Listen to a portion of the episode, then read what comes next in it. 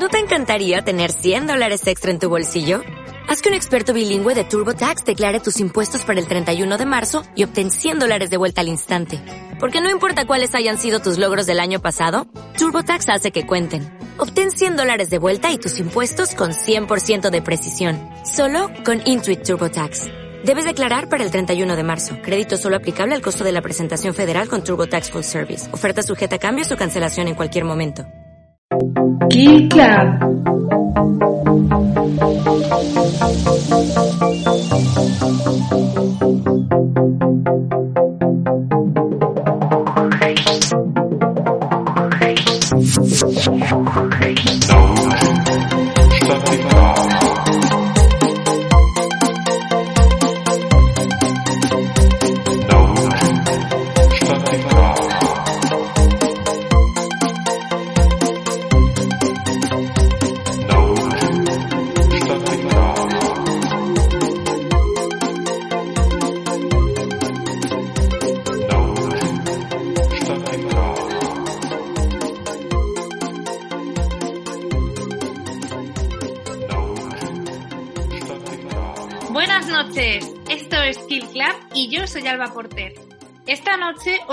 Uno de nuestros temas favoritos y la verdad es que no podría hacerlo con otra sino con Cristina, porque Cris, este es uno de tus temas favoritos, ¿a que sí? Pues la verdad es que sí. Em, bueno, primero, eh, antes que nada, buenas noches. Em, buenas noches a los oyentes. Y la verdad que sí, este es uno de mis temas favoritos porque me fascina muchísimo todo lo que envuelve al mundo de la Ouija, pese a que me da miedo, como muchas veces hemos comentado, pero no sé, me parece como algo muy fascinante. Es que lo es, es que lo es. La verdad es que es uno de esos temas que, que aunque lo, lo investigues, lo trates varias veces, aunque veas películas, aunque leas libros, aunque escuches testimonios, como que siempre apetece más, ¿verdad? Sí, yo creo que mm, nosotros normalmente siempre lo asociamos a testimonios que, que nos cuentan pues calamidades, momentos de terror, pero también es verdad que a mí los que me llaman mucho la atención son los que te dan información, aquellas personas que te explican pues que han sacado algún tipo de provecho en el sentido de pues información que no sabían, cosas que, que bueno, que para bien o para mal pueden influir en tu vida, con lo cual pues no, no, no sé, no, me, me- fascina escuchar todo tipo de, de testimonios. A mí también. Y creo que además eh, es súper súper interesante poder contar con estos testimonios de primera mano que nos envían muchas veces los oyentes, porque nos proporcionan, bueno, una historia contada a lo mejor sin filtros y creo que es el acceso más real que podemos tener a este mundo, ¿no?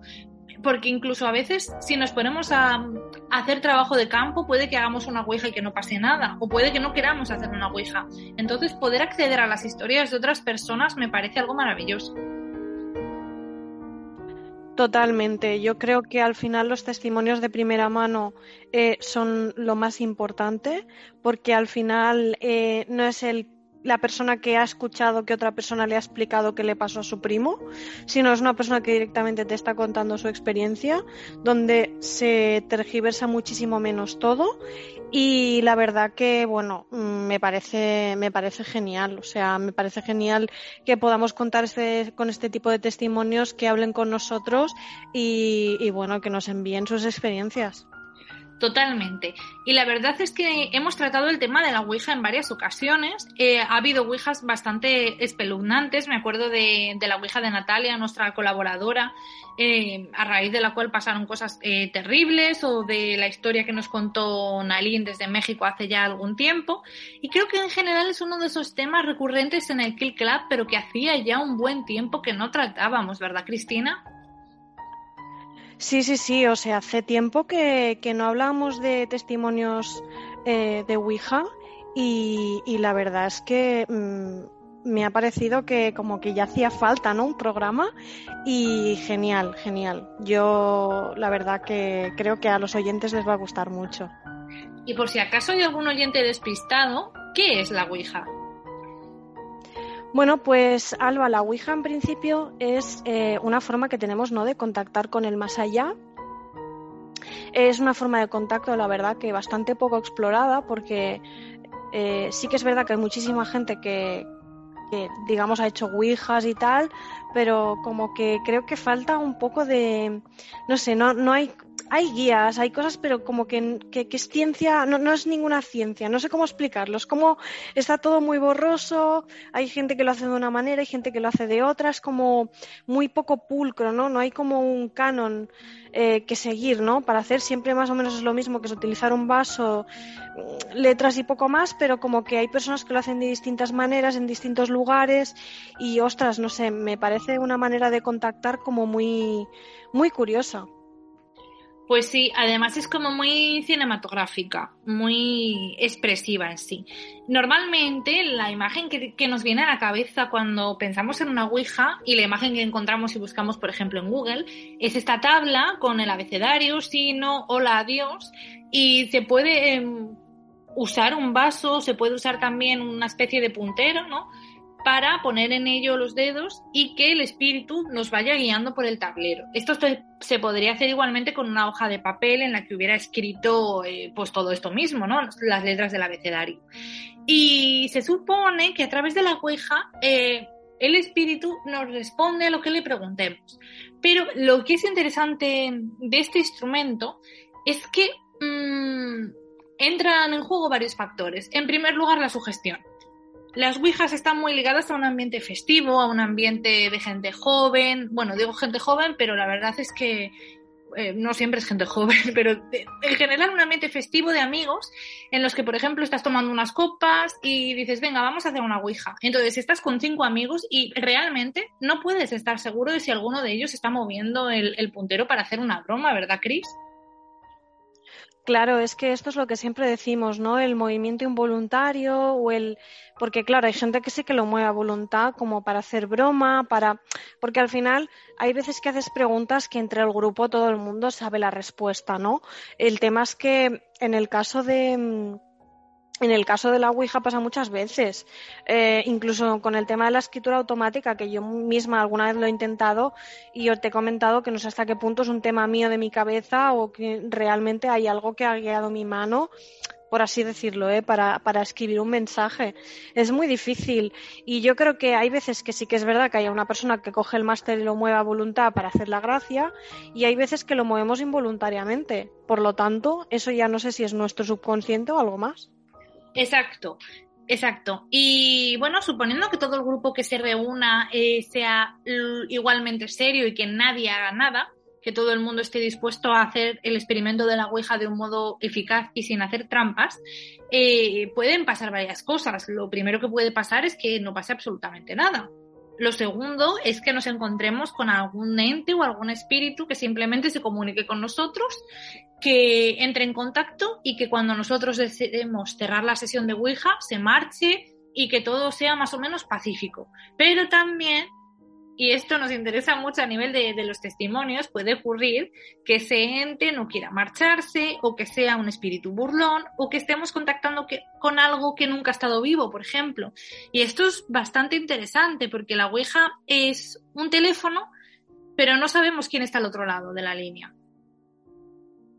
Efectivamente, Alba, al final eh, es lo que siempre decimos, no sabemos con qué estamos contactando, con un ente, con un fantasma, con un espíritu burlón, con nuestro propio subconsciente, con alguno de nuestros amigos que se está haciendo el gracioso y nos quiere meter miedo. Mm, es como si picases a una puerta al azar. Y esa puerta se puede abrir y de lo que salga no sabes exactamente qué es lo que puede ser. Sí que es verdad que normalmente cuando hay un contacto real se suele contactar pues normalmente con espíritus, pero puedes contactar con cualquier cosa que esté por allí pasando, nunca se sabe. Y puede ser el desencadenante de situaciones bastante más peligrosas si dejamos esta puerta abierta. Sí, normalmente esto es uno de los errores que se suele cometer muchísimo, que es que hay gente que, deja la puerta abierta y eh, a partir de ahí es cuando, cuando, porque no la cierran, porque no cierran bien la ouija, porque son irrespetuosos, etcétera, etcétera. Ya te digo, no es que exista un canon o un dogma sobre cómo se tiene que hacer, pero sí que hay como ciertas nociones que, siempre se dice que se deberían, ¿no? De hacer y hay gente que cuando las incumple pues da la casualidad de que pasan estas cosas. Exacto. Y de ahí viene un poco el temor a, a, no hacer una Ouija, ¿no? Realmente yo, por mi parte, tengo mucha curiosidad, tengo ganas de hacer una Ouija, pero a la vez tengo mucho respeto y tengo miedo de que algo pueda salir mal, de encontrarme con una situación que lleve a algo terrible, ¿no? Porque realmente a lo largo de, estos años que llevamos con el podcast, eh, hemos tenido ocasión de, de, escuchar testimonios realmente espeluznantes y me da mucho miedo que algo así pueda suceder. Totalmente. Al final es lo que decimos, ¿no? Que como no sabemos exactamente cómo se hace bien, si se hace bien, qué repercusiones tiene, si te puedes prevenir contra las repercusiones, que realmente es una cosa que tampoco tenemos clara, eh, a mí es una de las cosas por las cuales me da mucho respeto. Y me cuesta pensar que hay gente que tan fácilmente dice que sabe cómo hacerlo y no sé, no me genera, es que no me genera tranquilidad porque pienso que cuando te expones tanto a un peligro llega un momento, ¿no? Que, que, que, que te puede pasar algo. O imagínate, ¿eh? por ponerte un símil también para que lo entiendan los oyentes. Imagínate que cruzas siempre eh, la calle cuando, cuando pasan coches y el semáforo está en verde.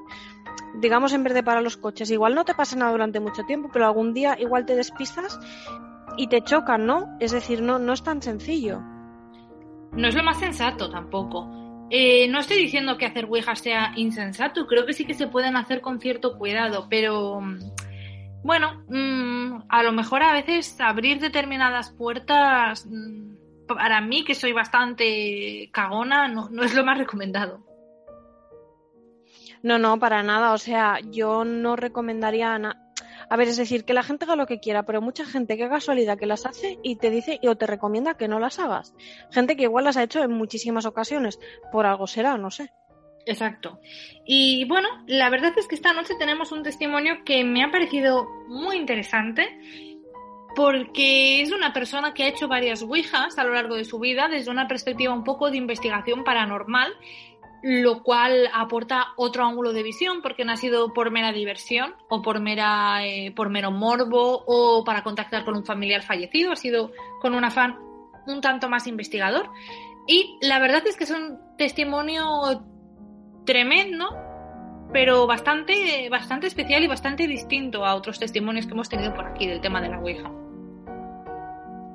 Sí, yo creo que a los oyentes les va a gustar bastante porque a mí me ha parecido maravilloso lo que nos han explicado en, en este testimonio y yo creo que es muy importante que también eh, no solo pues hablemos de casos donde, donde todo lo que pasa es fatal y hay un desarrollo fatal de los acontecimientos, sino un poquito pues otro tipo de visiones que no están de más en este mundo. Totalmente de acuerdo, Cristina.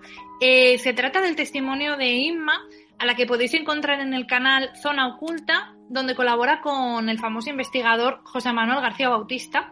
Y como he dicho, ella ha hecho varias Ouijas a lo largo de su vida. Ella ha investigado en el tema de lo paranormal y entonces nos vamos a encontrar con una persona que no está haciendo la Ouija, digamos, por cachondeo, ni tampoco por un asunto más, eh, más emocional, ¿no? Porque imagínate, eh, Cristina, igual tú quieres contactar con un familiar fallecido y entonces ahí entran factores más emocionales. Yo creo que es distinto a hacerlo desde una óptica de investigador.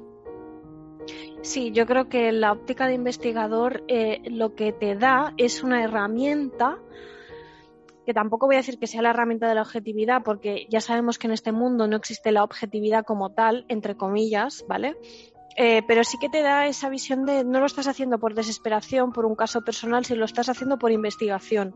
Entonces, eh, a mí por eso me gusta mucho este tipo de testimonio concreto, porque creo que no lo estás haciendo ni por jugar, sino por, por averiguar qué es lo que pasa.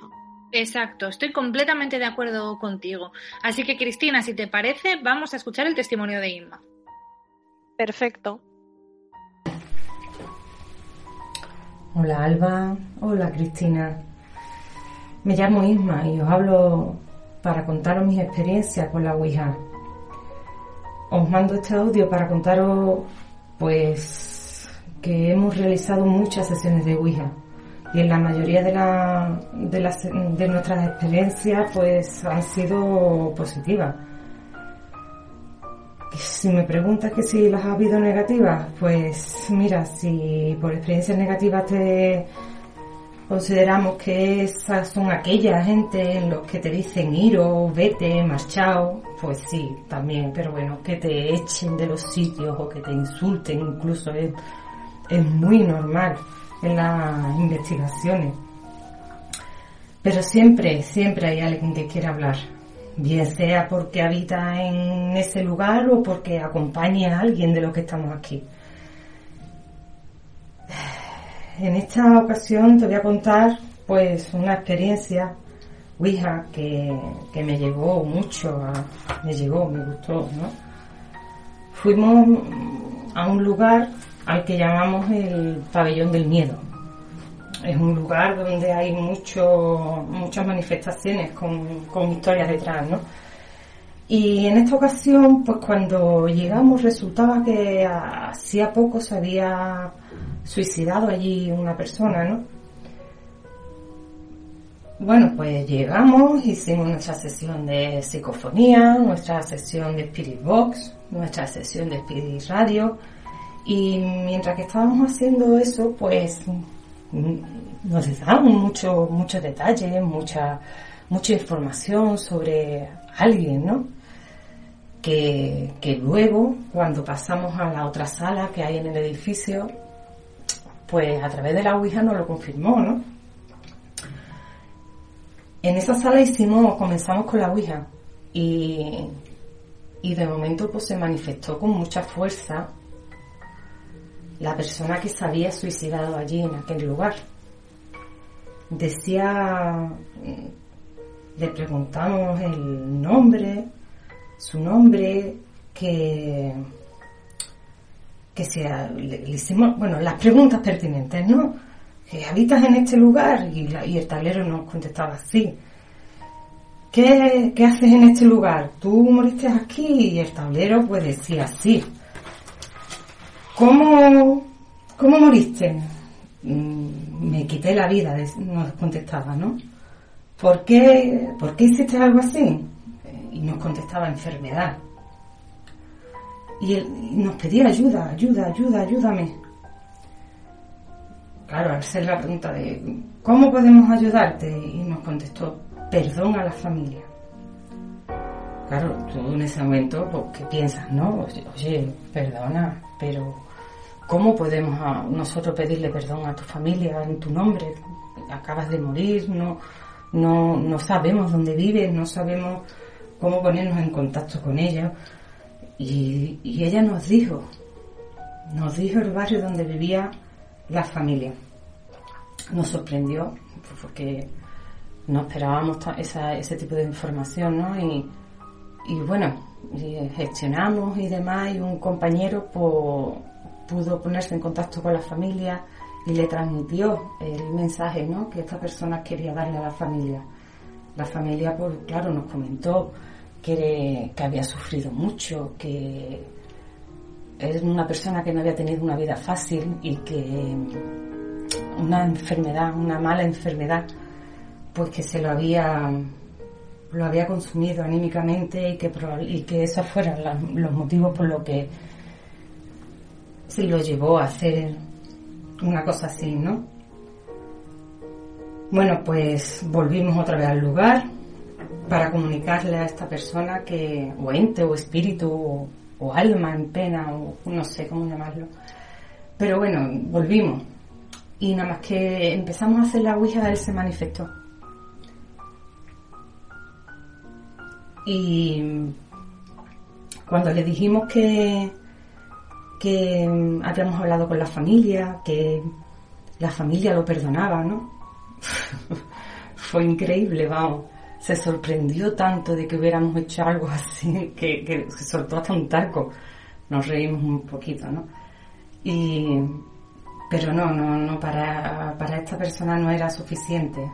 Eh, ya el perdón, ya lo que quería era que las cenizas, sus cenizas estuvieran con su, con su pareja le explicamos que durante la conversación que habíamos tenido con la familia le habíamos hecho referencia a que la, ceniza quizá con quien tendrían que estar era con, su pareja.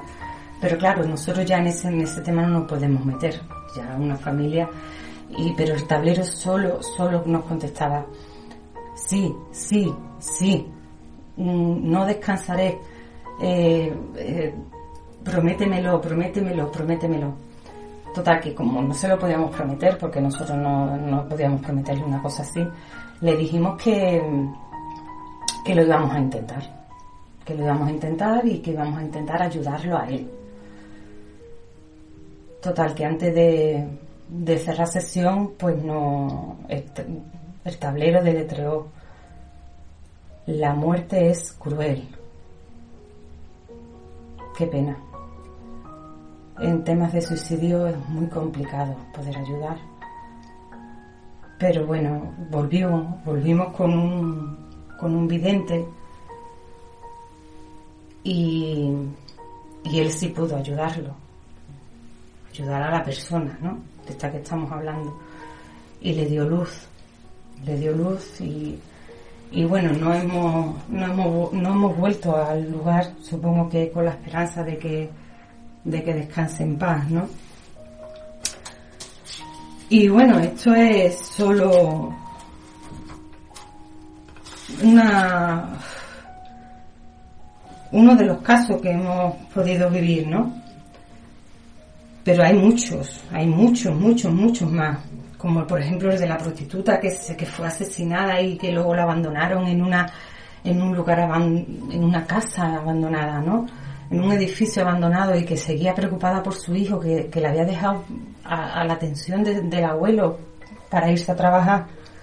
El chofer de unos señores con adinerados que había trabajado, que había estado durante la guerra en África y que quería contar su historia, el chivato de la guerra civil que se autodefine como alma negra por su mala conciencia, la madre que murió de pena cuando su hijo pequeño murió y aún así sigue buscándolo, el tío que le manda un mensaje a su sobrino diciéndole cuídate mucho, sé feliz, la abuela que habla con su nieta y la llama como solo ella la, lo hacía y le dice te quiero mucho, la tía que se pone en contacto con la sobrina para decirle que está preocupada por mamá, pero que todo va a salir bien.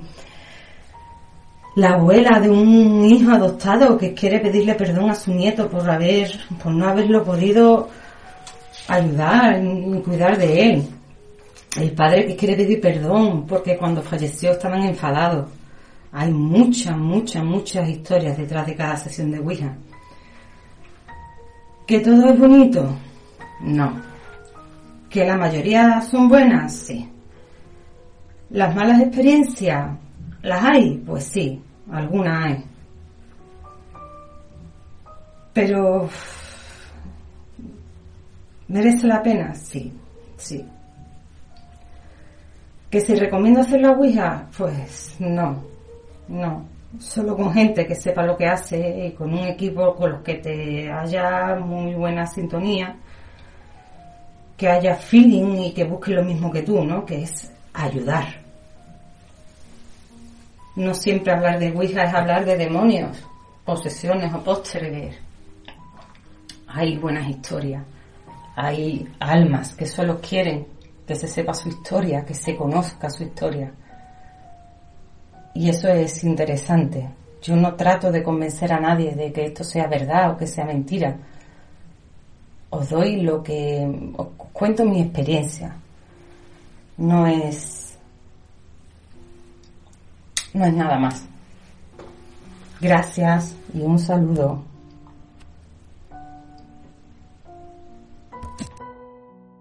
Bueno, la verdad es que este testimonio me, pone los pelos de punta en un, en un sentido de, no sé, de, de, emoción, ¿no? De verdad que me, me, parece uno de los mejores testimonios que hemos tenido que hemos tenido en este programa y desde aquí quiero darle las gracias a, a Inma por compartir su historia con nosotros, por lo bien que lo cuenta y por ese mensaje un poco de, que hay cosas buenas en este mundo del misterio, de, lo paranormal, y de que si lo hacemos con una, con una visión positiva, bueno, pues que hay mucho bueno que sacar y mucha ayuda que podemos proporcionar a los demás. Es que me, parece precioso el mensaje que lanza al final. Y Cristina, antes de, lanzarnos a desgranar un poco este testimonio y a comentar su historia, me gustaría pedirles a los oyentes que nos dejaran comentarios si les gustaría saber más de estas historias que nos resume Inma al final de su testimonio, de, la prostituta, del tío, de la abuela, porque la verdad es que, que, tienen una pinta fabulosa y me encantaría que Inma se animara a contarnos más, porque la verdad es que estoy intrigadísima. Totalmente, Alba. Yo creo que lo que nos cuenta Inma eh, es súper interesante creo que sería objeto de, de, otro programa donde ella incluso si pudiese participar y estar con nosotras grabando sería una maravilla. Creo que lo que nos ha explicado em, es, es, oro porque al final es una visión em, un poco diferente a lo que estamos acostumbrados a oír, ¿no? En este sentido. Y a mí me ha gustado mucho. Eh, no es la primera vez que escucho testimonios de este, de este tipo pero sí que la verdad que son raros y, me gusta mucho em, todo lo que ha explicado. Me ha parecido, no sé, como, como impactante. Totalmente, totalmente. Es un testimonio muy interesante. Es un testimonio un tanto inusual, porque normalmente nos suelen llegar historias mucho más negativas. Y esta historia de Inma, la verdad es que me ha resultado apasionante. Eh, lo primero que ella nos cuenta es que a lo largo de su vida ha hecho muchas sesiones de Ouija y que la mayoría de las experiencias han sido positivas. Cristina, ¿esta impresión mayoritariamente positiva puede deberse a lo que ella comenta de que solo hay que hacer una Ouija eh, con personas que sepan hacerla, rodeada de personas con las que haya buena sintonía? ¿Te parece a ti que ese es un factor importante? Bueno, yo creo que es evidente que sí, o sea, es un factor eh, súper importante, por no decir imprescindible. Tú no puedes ponerte a hacer este tipo de cosas con personas, primero, que se lo tomen a cachondeo, segundo, que no le guarden respeto y tercero, em, con personas que buscan o que tienden a, buscar respuestas mm, a preguntas que no se deberían hacer. También es lo que te he comentado alguna vez, que, yo sé de algún familiar que alguna vez ha hecho algunas, porque como que antes estilaban más, no lo sé, y va con personas que rompían el círculo de sal, que, les tiraba a ver a ver qué, pasaba, ¿no? Si entraba algo malo. Y esto, hombre, mm, la compañía es fundamental. Una pregunta, eh, ¿cuáles son esas preguntas que no se deben hacer? Pues, por ejemplo, em, preguntar cuándo vas a morir, de qué vas a morir, em, preguntas que tienen que ver pues, con, aspectos fundamentales de la vida. ¿eh? Sobre todo el tema de la fecha de la muerte, de tu muerte o de la muerte de alguien. Eso normalmente es una pregunta que está prohibida. Yo creo que es como el gran secreto ¿no? de nuestra vida que no, no, no no tenemos ¿no? la fecha en que, en que vamos a partir de este mundo, ni sabemos cuándo vamos a llegar, ni sabemos cuándo nos vamos a ir. Y yo creo que, que por algo será, por algún tipo de ley universal. Ah, sí, yo creo que no querría saber cuándo me voy a morir, porque no sé, me resulta un poco perturbador. Porque perdería gracia la vida, ¿no? no yo, yo creo que al final, si tú vives condicionado por la fecha de tu muerte, no vas a estar haciendo las cosas con ganas, no, no le, le perderías el sentido de la vida. Yo creo que esto te puede llevar a la locura. Totalmente de acuerdo. Em, volviendo al testimonio de Inma, ella comentaba que la mayoría de sus experiencias habían sido positivas, pero que sí que había habido experiencias negativas, como veces en las que quien sea que estuviera al otro lado les echaba, les decía, iros, vete, marchaos, o les insultaba. Y dice que esto además es muy normal. Pero a mí, como que pienso, ¿realmente ese espíritu te está echando como algo malo? ¿O, o puede que haya espíritus que nos echen porque nos quieren proteger? Depende. Hay veces que eh, podría ser eh, más lo segundo, que te echan porque te quieren proteger, porque hay veces que se meten familiares, guías, eh, o incluso podríamos hablar entidades eh, buenas que lo que quieren es que te alejes de este portal porque no siempre, o sea, yo creo que tenemos la visión de que cuando estamos haciendo una Ouija em, solo se abre la puerta y entra una persona, pero es que pueden entrar varias, una persona, una entidad, pueden entrar varias. Entonces igual una de esas te dice cierra y vete, no lo hagas porque mm, igual puede entrar otra que sí, que te puede dar algún mensaje que te puede hacer daño, te puede obsesionar y al final esto es lo que decimos siempre, que la mente es nuestro mayor enemigo. Interesante esto interesante. Y, también comenta Inma que siempre hay alguien que quiere hablar al otro lado de la Ouija. Eh, esto es bastante curioso, ¿no? Que realmente haya una tasa de respuesta, por así decirlo, tan elevada cuando hacemos una Ouija. Es que a mí es como una idea que me fascina, ¿no? Porque, mm, por ejemplo, si tú intentas hacer otro tipo de técnicas de contacto, la escritura automática, intentas, eh, por ejemplo, lo de estar ante un espejo con una vela. Mm, normalmente no sueles conseguir eh, un contacto tan, tan real, tan factible, ¿no? Y parece que en la Ouija sí. Supongo que por el tema de. Me parece que era el movimiento psico. Es como, como movimiento psicomotor o algo así, creo que se llamaba. O ideomotor. Perdone, que seguramente me equivocaré con la palabra, pero es como que tu mente dirige tu mano y hay muchas veces que hay respuestas porque tú mismo las generas, ¿no? En tu subconsciente. Porque no creo que siempre haya algo al otro lado que quiera hablar contigo, porque yo creo que no siempre sabemos contactar, sino con otro tipo de cosas donde, por ejemplo, el contacto no sería tan sencillo, no existe, o sea, no, no habría tanta tasa de, de, no respuesta. No, no, sé si me explico. Sí, creo que la Ouija eh, presenta una forma de uso muy fácil porque, bueno, te pones ahí y lo haces. Y es lo que tú dices, facilita que se puedan producir pequeños movimientos. E incluso pensando que, está, que estás realmente contactando con alguien, facilita que la conciencia pueda fluir a través del movimiento. No sé si me explico. Totalmente. O sea, yo creo eso. Yo creo que eh, es una forma donde muy, mucho más fácilmente vas a tener una respuesta, ya sea porque igual, yo que sé, Mm, en mi ignorancia, pero es un portal súper seguro de, que, de que alguien te conteste. Puede ser el portal donde más índice de respuesta haya o puede ser que tú, a través de tu mano, inconscientemente, muevas el máster. Pues sí, lo que tú dices. Y entrando un poquito más en la historia principal que nos cuenta Inma, eh, ¿qué te parece esta historia, Cristina? Porque es, sorprendente. Bueno, em, es sorprendente. Y lo curioso es que em, del testimonio de Inma, a mí lo que me lo que más me gusta son dos cosas.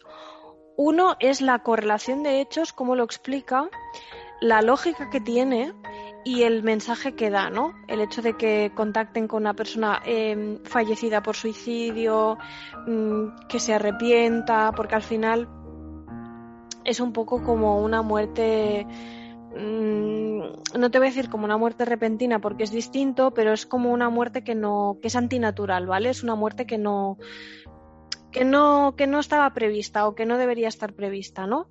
Em, esto por un lado mm, me parece, me parece increíble, ¿no? Y la forma en que tiene de explicarlo también. Y aquí es donde viene para mí la conexión con otras historias, con alguna historia que yo he escuchado de primera mano, de personas que han contactado con, seres eh, fallecidos eh, que también han muerto ¿no? antes de lo que les tocaba.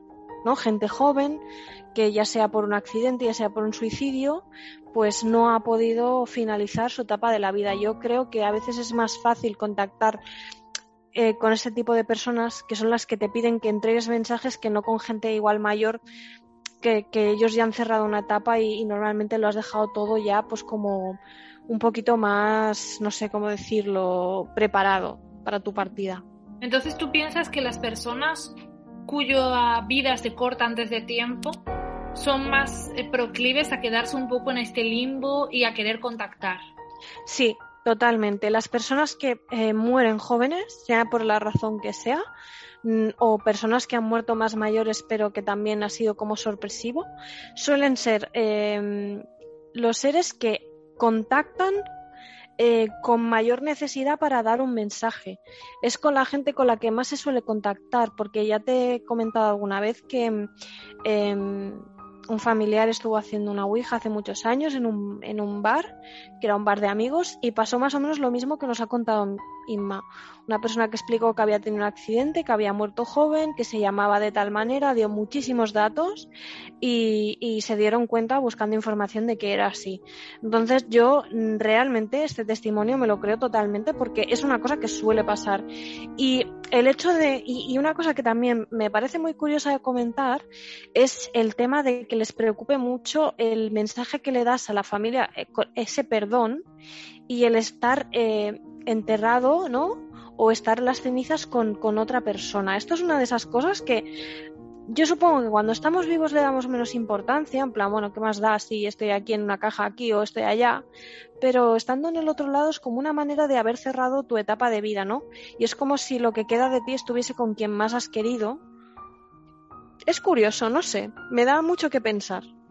A mí me da que pensar en esa vieja creencia de que los espíritus que rondan por ahí, los, los fantasmas, por así decirlo, suelen ser personas que murieron y que dejaron algo pendiente. Porque en este caso, esta persona está claro que tenía pendiente pedir perdón a su familia y conseguir que sus restos, en este caso sus cenizas, reposaran donde, donde, donde quería, ¿no? Entonces, esto me, me, resulta interesante porque tal vez si te mueras completamente en paz, con todos tus asuntos en orden, mmm, sea mucho más difícil contactar con tu espíritu. Sí, también supongo que es con el tema de la trascendencia. Eh, hay una teoría sobre la evolución del alma que depende de, de, en qué estado esté tu alma, ¿no? Evolucionado. Cuando tú mueres, trasciendes eh, es como si hubiese niveles de trascendencia. Eh, como jerarquías, por así decirlo, ¿no? Eh, jerarquías donde igual, pues tú tienes que estar una etapa más, pues en la Tierra, en un, en un entre mundos, es decir, no estás en el otro lado del todo, estás todavía muy apegada al mundo material. Luego hay momentos de trascendencia superior donde sí que, mmm, digamos, ya no contactas tan fácilmente con el mundo terrenal, porque tú ya estás como haciendo otras faenas, ¿no? Digamos, por decirlo así. Y yo creo que esto eh, hay una película de Robbie Williams que es de, del año 98, que habla un poco sobre este tema, ¿no? La trascendencia del alma. Y yo creo que tiene que ver también con el tema de contacto que se hace en la Ouija. Si se contacta con gente que ha dejado mensajes, porque igual la trascendencia que ellos han querido dejar ha sido, mmm, o sea, la, no, la trascendencia que han querido dejar, no, la trascendencia que, que ellos tienen es como un poco menor, ¿no? Esa evolución todavía no ha llegado o están en proceso. Mm, qué interesante. También me ha interesado mucho de, este testimonio, Cristina, el hecho de que el espíritu en cuestión sea tan insistente y pida con tanta vehemencia eh, que, bueno, que acudan a hablar con su familia y luego les pida con tanta insistencia que solucionen el tema de las cenizas, porque repetía todo el tiempo, sí, sí, sí, prométemelo, pero lo hace sin violencia. Esta diferencia entre vehemencia y violencia. Es decir, un espíritu que, que pide lo que quiere, que busca la ayuda que, que, necesita, pero que no lo hace por medios violentos ni macabros como otros espíritus que hemos conocido a lo largo del programa. Sí, yo creo que esta insistencia es por esto que decías tú, Alba, de que al final ellos tienen esta necesidad de cerrar eh, esta etapa que, que han vivido aquí y necesitan insistentemente para poder trascender que esto quede cerrado, ¿no? No siempre se da, eh, no siempre pueden conseguir eh, cerrar esa etapa eh, como les gustaría, por desgracia, mm, no todo el mundo puede contactar y no todo el mundo les puede ayudar. Pero yo creo que la insistencia fue porque vio que podía contactar con personas que realmente podían transmitir ese mensaje. Y yo creo que era una cosa suficientemente importante como para eh, poder seguir evolucionando y, dejar un poco ya el mundo material. Interesante. Y bueno, al parecer el, el, el, final, bueno, fue feliz, ¿no? Porque volvieron con un vidente y el vidente le pudo dar luz a este ente y consideran que así pudo avanzar y proseguir su camino. Eh, en todo caso, creo que el testimonio de Inma es, bueno, tiene un valor incalculable porque es, es está muy bien argumentado y aporta otro punto de vista sobre el tema, porque ella no se arrepiente de hacer Ouijas y considera que a lo largo de su vida ha hecho muchas Ouijas interesantes. Eh, ¿Qué te parece a ti? ¿Qué conclusión sacas tú de este testimonio? Pues yo la conclusión que saco de este testimonio es que Inma es una persona que lo ha hecho eh, por investigación y por ayudar, que es lo que ella ha comentado, que mm, ella se ha dado cuenta, ¿no? De que hay una digamos como, como una verdad dentro de este mundo, pero que conlleva unos riesgos. Yo creo que ella eh, habla de no recomendar hacerla en el sentido de no lo hagas con personas que no estén preparadas porque te puedes encontrar con consecuencias muy negativas, pero yo creo que ella, al tener la suerte de que todo le ha podido ir bien, y ha podido, ha podido dar luz y ha podido hacer cosas que han sido positivas para el mundo espiritual, yo creo que eso enriquece mucho, ¿no? Eh, al final los actos que nosotros hacemos en, en la tierra también nos los llevamos allí, ¿no? Al otro mundo y yo creo que esto es una cosa que seguro que ella sabe y que, y que se lleva consigo misma. Qué interesante esto. Y bueno, Cristina, yo sé que tu opinión sobre, sobre el mundo de la Ouija es bastante firme, ¿no? Y que es un tema que te interesa mucho, que no puedes evitar sentirte muy atraída por todo este tema de la Ouija, ¿verdad? Claro, piensa que al final yo em, cuando me ponía a escuchar podcast hace unos años era el tema que más atención me llamaba. De hecho lo buscaba expresamente porque es un tema que al final es un poco el terror que te gusta, es un, miedo que, que, te asusta pero te gusta, pero, pero también porque te acerca una posibilidad al contacto con, con unas inteligencias que, que, ya no están en este mundo, que están en otro y que te pueden dar mensajes, porque no será la primera vez que escucho que te dan mensajes de futuro y, es, y se cumplen.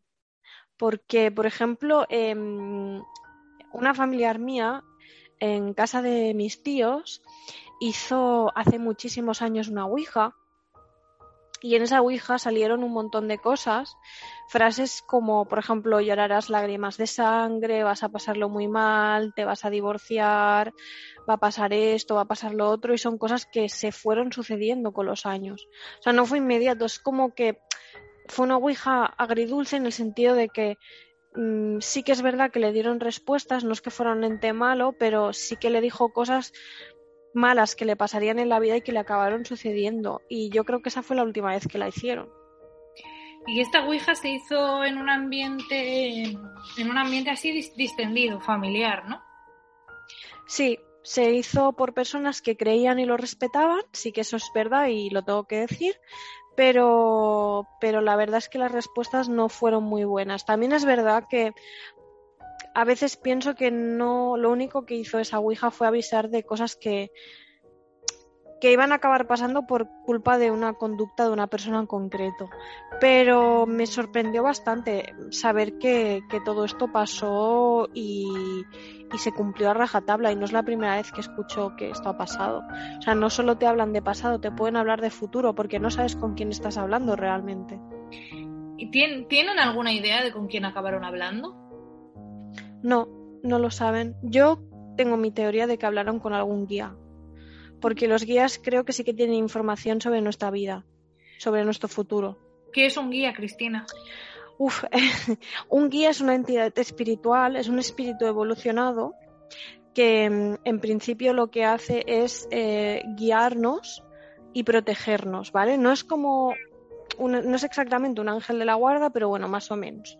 Entonces, los guías todos tenemos guías, ¿vale? Todos tenemos eh, personas, bueno, entidades que nos, nos, nos eh, encaminan ¿no? hacia, hacia ciertos, en ciertos momentos de nuestra vida. Lo que pasa es que no siempre eh, sabemos contactar con ellos. Hay veces que pues, se puede contactar con ellos a través de registros akáshicos, canalizaciones, incluso con escritura automática a veces se puede llegar a canalizar. Lo que pasa es que, bueno, eh, no es tan fácil. Yo no podría decir siempre que estás canalizando un guía mm, o que estás hablando con un guía, pero yo en este caso concreto creo que sí. fue, fue un guía que les dijo porque mm, no todo el mundo tiene esa parcela de conocimiento sobre lo que va a pasar en un futuro. ¿Y de quién era el guía? ¿De una de las personas que estaba haciendo la Ouija? Yo creo que de la persona que hizo la, que hizo la Ouija, sí. Porque yo creo que esos mensajes fueron como indirectos, no fueron hacia esa persona en concreto, sino hacia una de las que estaba en esa Ouija. Hacia una de las otras personas que estaba en la Ouija, pero no hacia tu familiar que realizaba la Ouija. Ajá, mi familiar, o sea, mi familiar que estaba haciendo la Ouija no era el receptor, por así decirlo, de los mensajes, era la otra persona. ¿Y tu familiar eh, ya había hecho Ouijas antes, ¿no? Era una persona experimentada. Sí, eh, había hecho Ouijas antes, eh, incluso Ouijas que ya te comenté que salieron mal, Ouijas donde pues lo hizo con personas que no debería haberlo hecho. Lo que pasa es que siempre tuvo un conocimiento de cómo cerrar. incluso una vez, bueno, creo que lo he explicado, ¿no? Que estuvieron haciendo una ouija en la montaña y mm, una de esas personas que vino como le iba un poco el lado oscuro, siempre me lo ha explicado, ¿no? Que le tiraba un poco el lado oscuro, eh, rompió el círculo de sal y eh, entró algo muy malo, un bajo astral, y tuvieron que cerrar y, esta persona tuvo que enterrarlo en... Porque siempre se dice que cuando tú entierras una ouija, entierras lo malo que hayas podido convocar, ¿no? Es como que lo envías de vuelta. Y tuvo que, tuvo que enterrarla. Mm y la persona sobre la cual el, guía comentó todas estas cosas malas que iban a suceder es la misma persona que había roto la otra Ouija. No, eran personas diferentes. Lo que pasa es que esta persona que te comento yo que acabó mal, em, porque le pasaron las cosas que le dijo la Ouija, acabó muy mal. Muy, muy mal. ¿Y, cómo fue de, específica la Ouija en estas premoniciones? Bueno, le dijo que se divorciaría, que no tendría relación con sus hijos, que bueno, que le pasarían un montón de cosas, que se moriría sola. Todavía no ha fallecido esta persona, pero bueno, digamos que el camino de vida que ha escogido, pues la puede llevar bastante alejada de su familia. O sea, digamos que todo lo que pasó, o sea, todo lo que se dijo realmente ha ido sucediendo. ¿Y, cómo reaccionó a, todas estas revelaciones? A risas, se lo tomó a risas, se lo tomó como, no se lo tomó en serio, no pensó que realmente eso iba a pasar.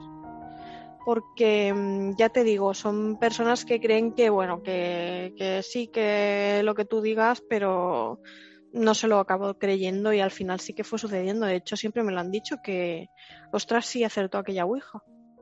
¿Acertó en todo? ¿Y solo hizo predicciones sobre esa persona? Sí, creo recordar por lo que me ha explicado que sí que igual puede ser que alguna cosa más se hablase, pero alguna cosa con poca trascendencia. Todo lo trascendente que se dijo eh, sucedió. O bueno, casi todo. Es bastante increíble. Me, me, llama la atención porque si tu familiar realizó la Ouija era la persona un poco que llevaba la voz cantante, ¿no? Porque además, eh, bueno, esta persona tan allegada a ti eh, es conocedora de estos temas esotéricos y tiene, por así decirlo, muchísima percepción. Sí, eh, este familiar que hacía, hacía las Ouijas tenía un conocimiento bastante, mm, digamos, profundo sobre estos temas, había leído mucho, se había documentado previamente porque siempre le había llamado la atención. Digamos que yo también soy un poco así, pero no, no soy tan atrevida. Yo considero que no tengo ese don. Yo no he nacido igual con el mismo don de, clarividencia, de, de, poder contactar, de poder. Y esta persona sí. Entonces a mí me ha parecido curioso por, por eso, porque al final siempre era la que conducía, la que conducía, digamos, las sesiones y siempre ha explicado que muchas de las cosas que, hacía, decía la Ouija sucedían. En general, ¿eh? en más sesiones también. A mí me resulta curioso que si era ella la que hacía la Ouija, las predicciones no fueran para ella, sino para otra de las personas que estaban en el círculo. Me, me, resulta curioso, ¿no? Eh, y un poco perturbador. Pero tú piénsalo, Alba, tú cuando haces una Ouija, en principio, tú haces preguntas. Entonces, hay personas que son lo suficientemente inteligentes como, por ejemplo, si tú eres el máster, no hacer las preguntas tú, sino, o no hacerlas para ti, sino hacer las preguntas que te pidan los demás o las preguntas que hagan los demás. Porque igual tú sabes que hay cosas que no puedes preguntar o hay cosas que no quieres saber. Por lo tanto, no siempre porque es como que te responden a lo que preguntas. Hay veces que te dicen otras cosas, pero mm, yo creo que fue suficientemente inteligente como para no preguntar según qué cosas. Y eso es, una, manera, es una manera de protegerse también, ¿no? Claro, porque eh, digamos que siempre me ha explicado que hay una información que nos está vedada porque nos condicionaría, siempre lo ha dicho. Es como, no es que exista un destino 100% certero en, en, el, en todas las personas, pero sí que muchas de las decisiones que tomamos inciden ¿no? en nuestro destino. Entonces, ella explica que eh, muchas veces si tú sabes cosas de tu futuro, no sucederán si tú, por ejemplo, preguntas, ¿eh? por, hacer un, ejemplo así como un poco tonto, si tú preguntases, oye, me van a dar este trabajo, me van a dar el otro, igual no tienes que saberlo, o me casaré con esta persona, este es el amor de mi vida, igual no tienes que saberlo, o no te gusta la pregunta, o sea, la respuesta. Entonces hay que tener mucho cuidado con lo que preguntas, porque mm, hay veces que por saber una respuesta puedes incidir en tu futuro, porque luego se te condicionan tus actos y condicionan el futuro. ¿Y tú piensas que a la persona que recibió todas esas eh, premoniciones malas la condicionó? Hay veces que me lo pregunto si la condicionó para que realmente sucediese, porque normalmente se dice que las cosas em, inciden digamos, en el futuro, cuando tú sabes una noticia buena y ya, por ejemplo, te relajas. Tú imagínate que te hubiesen dicho, mira, eh, ha dicho la UJA que sí, que te vas a sacar las oposiciones y por lo tanto tú te relajas estudiando. Entonces no te esforzarás lo suficiente y no lo podrás conseguir. Pero hay veces que para los temas negativos es como que incide menos. Sí que puedes intentar evitarlo, pero hay veces que es inevitable, ¿no? Porque es como un destino marcado. Es muy difícil, ¿eh?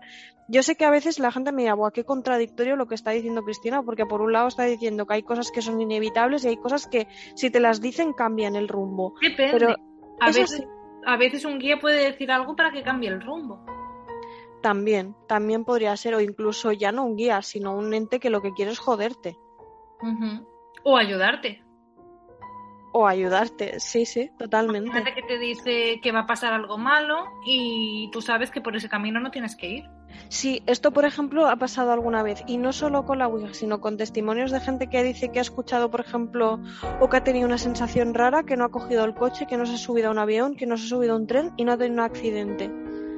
Y esto hay mucha gente que lo ha explicado, que ha tenido un mal presentimiento. Bueno, eso también. Yo, el padre de una amiga mía del colegio, cogía todos los días el, el tren del atentado del 11M y ese día no le dio la sensación de que no lo tenía que coger. Sí, también pasó, ¿no? Con gente en las Torres Gemelas que ese día decidieron no ir porque se encontraban mal o por la razón que fuera.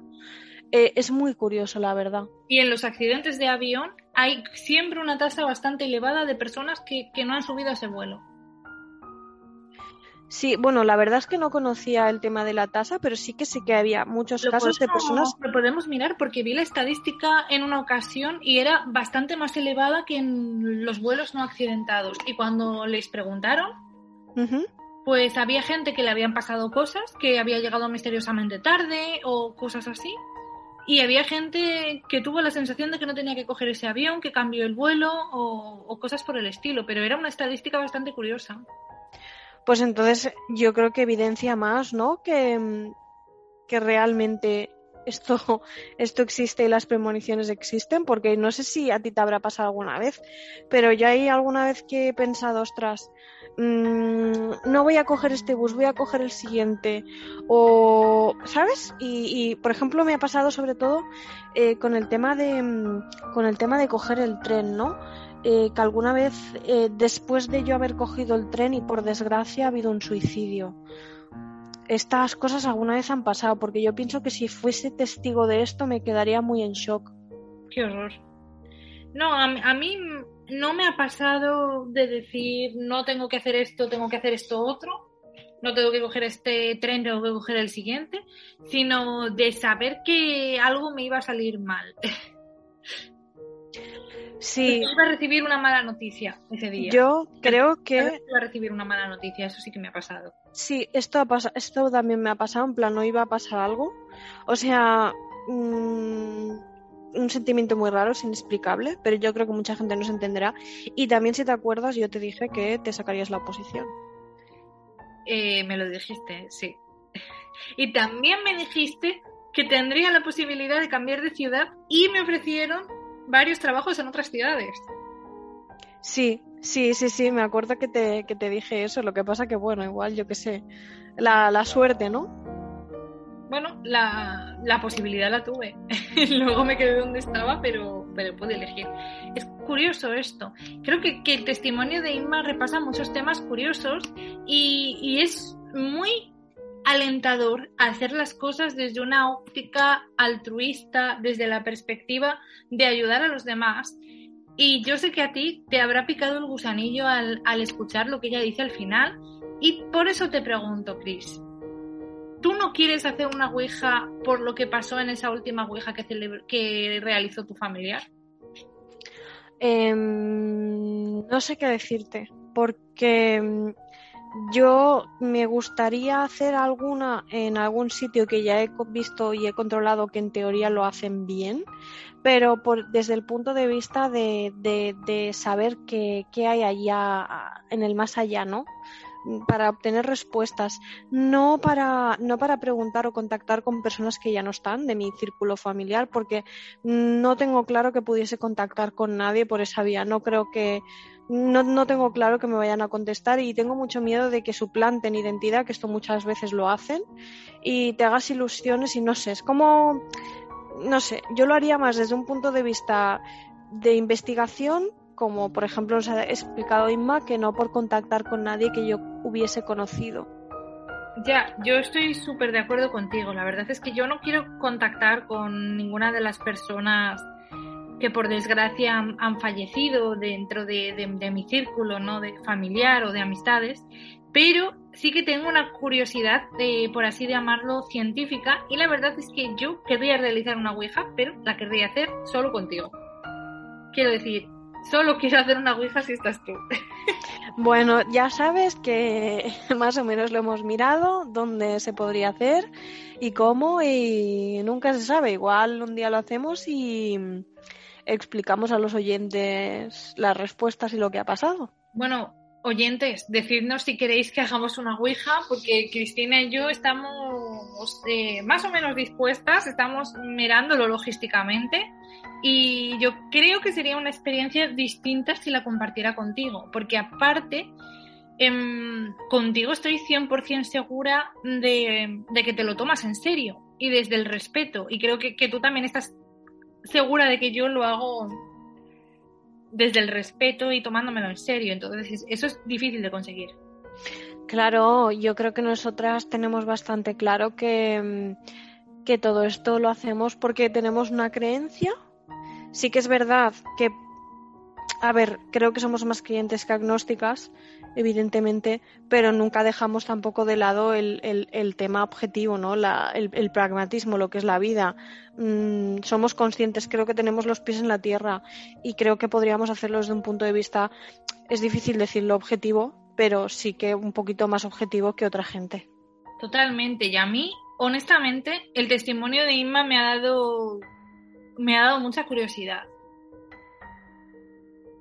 A mí también me ha gustado mucho, espero de verdad que o bien nos explique un poquito más eh, todo lo que le ha, le ha sucedido, porque me parece que, ah, bueno, ha sido súper interesante, me ha dejado con ganas de saber más y también me gustaría saber cómo lo hacen o, no sé, que nos explicase un poco también el proceso, en qué sitios lo solían hacer y, no sé, em, espero escucharla pronto otra vez. Bueno, está invitadísima al programa. Inma, estás invitadísima a venir al programa a hablar con nosotras o a mandarnos más testimonios, pero de verdad que nos encantaría que pudieras eh, venir aquí. Prometemos tratarte bien. Nosotras somos, somos muy majas, tratamos bien a todo el mundo. Y de verdad animo a nuestros oyentes a que si quieren eh, conocer más historias de Inma, mm, que lo digan, porque a veces la gente se anima un poco a base de, de, presión popular. Así que venga, manifestaos oyentes, que sabemos que estáis ahí al otro lado y nos gusta escucharos.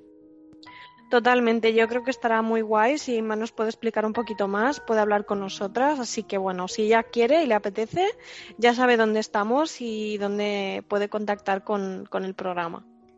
Totalmente. Y Cristina, yo sé que tú eres muy precavida y que nos vas contando todas tus historias con cuidadito, pero yo sé que nos tienes que contar mucho más sobre la Ouija. Bueno, a ver, em, yo necesito recabar más información de muchas cosas, pero sí, mi idea es eh, hablar más de estos temas porque yo creo que, mm, bueno, hay muchísimas cosas que contar y aquí te vamos a tratar bien. Hombre, aquí siempre me tratáis bien. Eh, yo estoy muy contenta. Para mí este programa es mi segunda casa y yo estoy súper feliz. O sea que mm, nunca he estado tan bien en ningún sitio. No, la verdad es que es, es, una, es una alegría grabar cada semana contigo. Estoy súper contenta de que hayamos conseguido hacerlo semanalmente porque, bueno, mm, tenemos las agendas que tenemos y es todo un reto a nivel personal esto, pero es muy satisfactorio porque está resultando muy bien y yo me lo paso muy bien. Y sinceramente espero que podamos seguir emitiendo semana a semana eh, todo lo que queda de tercera temporada y la cuarta temporada también, porque a mí me resulta, bueno, me encanta. Hombre, pues sí, la verdad que creo que estamos haciendo una temporada muy chula. Eh, espero que los oyentes les guste mucho y bueno, y que mm, aún hay sorpresas por desvelar. Bueno, hay sorpresas por desvelar. Eh, se vienen más programas sobre la Ouija. Tenemos testimonios calentitos ahí en el horno. Y tenemos eh, nuevos temas que yo creo que, os van a interesar. Estamos pensando en alguna cosita un poco diferente. También vamos a seguir hablando de, de los asesinos que nos, bueno, que por, desgracia hemos tenido un, oyente asesino. La verdad es que esto me ha perturbado bastante y no sé si daría para, para hablar más de ello en un programa porque ha sido eh, algo muy sorprendente. bueno, Alba, presunto asesino, presunto parricida, por desgracia, no nos vayamos a pillar los dedos, em, pero porque yo entiendo que está puesto a disposición judicial y bueno, habrá un juicio y y se tendrá que demostrar ¿no? si esta persona ha hecho lo que en teoría se supone que ha hecho, pero para mí es la muestra de lo perturbada que puede llegar a estar la mente humana y que nos haya tocado tan de cerca el Kill Club me parece eh, escalofriante. O sea, yo es una de esas cosas que de verdad me hubiera gustado que nunca nos hubiese pasado. Hombre, que... por supuesto. Pero yo creo que, que, lo comentaremos más adelante. Sí, yo creo que cuando tengamos información, sí. Exacto, porque creo que es un, es un tema interesante. Y, y, en fin, la Ouija es interesante también porque forma un poco parte de cierta cotidianidad, de, de un, es un elemento esotérico, pero que muchas personas que no creen en este mundo, que no tienen un contacto muy profundo con este mundo, han utilizado. Y creo que por eso nos llegan historias también tan interesantes. Sí, yo creo que como es el portal más sencillo de utilizar, o de los más sencillos de utilizar, tampoco quiero decir que sea el más sencillo, pero sí que es verdad que es el más, ¿cómo decirlo? El que más fácilmente puede entrar cualquier cosa. Mm, es el que más ha utilizado la gente, con el que más bromas se han hecho, más cenas. Es verdad que hay gente que no les ha salido nada, hay gente que sí, y gente que se lo ha tomado en serio, y gente que no, pero desde luego que es popular y que ha sido popular, Totalmente. Totalmente. Y esperamos que os guste esta historia de la Ouija, un poco diferente a los testimonios de muerte, destrucción y desastre después de una Ouija. Gracias a Dios este testimonio es positivo, pero es muy interesante y revela bien cómo a veces se puede usar la Ouija para otras cosas, para ayudar a la gente, por ejemplo. Y, mm, en fin, quiero darle una vez más las gracias a Inma, invitarla a venir al programa cuando ella quiera, porque creo que tiene historias apasionantes que contarnos. Y por supuesto, quiero darte la gracia, las gracias, la gracia, las gracias a ti, Cristina, eh, por estar aquí una semana más y por los apasionantes comentarios que has hecho. La verdad es que ha sido un programa súper interesante. Bueno, las gracias a ti, Alba, y las gracias a los oyentes. Yo siempre tengo la sensación de que eh, cuando hablo de estos temas como que me voy, ¿no? Me alejo un poco de, de, mí, de mi cabeza, de mi mente, de todo, y me abstraigo totalmente. O sea que hay veces que creo que igual los oyentes dirán, esta mujer se está yendo por las ramas y se está abstrayendo mucho. Pero sí, pero sí que es un tema que me apasiona y creo que me apasionará hasta el último de mis días lo cuentas con mucha pasión y las cosas cuando se cuentan con pasión, pues siempre son mejores. Totalmente. Y eso, pasión, la tenemos a raudales. Somos dos chicas muy apasionadas, así que escuchadnos, dejadnos comentarios y querednos porque nosotras a vosotros os queremos mucho. Pues totalmente, y tanto que queremos a nuestros oyentes y, que, bueno, que cuenten siempre con que pueden hablar con, con nosotras, que nos envíen sus testimonios, que nos envíen sus comentarios, todo, todo. Todo, todo, todo. Así que nada, como queremos de vosotros todo y os lo damos todo, os esperamos aquí la semana que viene. Nos vemos en el Click Class.